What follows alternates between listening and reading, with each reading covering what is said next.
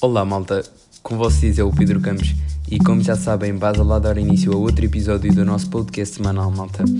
O assunto de hoje não vai ser nada mais nada menos que a viagem de finalistas, que todos os anos ouvimos falar como sendo aquela lendária viagem que rende sempre festas, montes de bebidas e até aquela oportunidade de ouro para aquele amigo que não costuma safar, nem no Urban. A cena é no dia a seguir, quando voltamos da disco e começa ainda no buzz a bater aquela ressacazinha básica e começamos a ver as ruas vazias e o pessoal todo acamado até às 3 da tarde. Mas já, yeah, desde sempre que os putos fazem esta viagem e os destinos variam de ano para ano, mas garantem sempre ser uma semana do caralho. Quando acaba, ouvimos sempre o típico: para o ano há mais.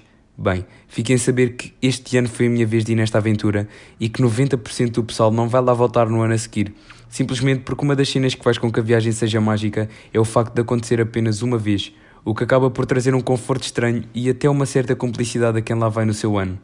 2019 não ficou aquém das expectativas, malta. Começou pelo apreendimento anual de droga na fronteira de Espanha, passou pela zona de reabastecimento em Barcelona, if you know what I mean, e terminou todas as noites naquela que é capaz de ser uma das melhores discotecas da Europa. Logo na primeira noite, o pessoal esforçou-se para fazer com que a pulseira da NAP, que custava 95 pau e servia para receber bebida à paula na discoteca, rendesse.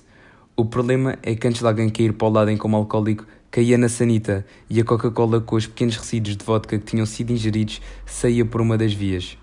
Ficar bêbado, portanto, era uma missão para a tarde, obviamente. Atrevo-me a dizer que todos os bungalows tinham aquela típica pessoa que, quando todos acordam, não está no bunga e que, passado menos de meia hora, volta, com um litro de whisky numa mão, uma cola na outra e não se lembra normalmente onde deixou aquela nota de 20 que trazia só para o flex. A única diferença entre dar em Salu e na Praça São João Batista é que não há diferença completamente nenhuma. Com 800 representantes da margem sul, fizemos uma viagem de 16 horas de autocarro para andar literalmente nas ruas da Almada.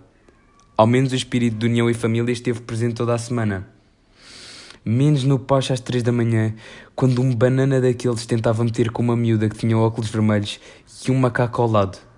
Aí o espírito passava a ser mais de dois irmãos que não gostavam tanto um do outro e acabava normalmente com um dos manos nocado na enfermaria. Tudo o que é bom acaba rápido, e no final, essa é a mais pura das verdades. Com um terço dos neurónios a menos e um rim em falência, só quando entramos no buzz é que nos inteiramos que aquela semana acabou. Era uma boa altura para começar a deprimir, mas as 72 horas de sono a menos começam a fazer efeito e a viagem para cá é dentro dos possíveis calminha.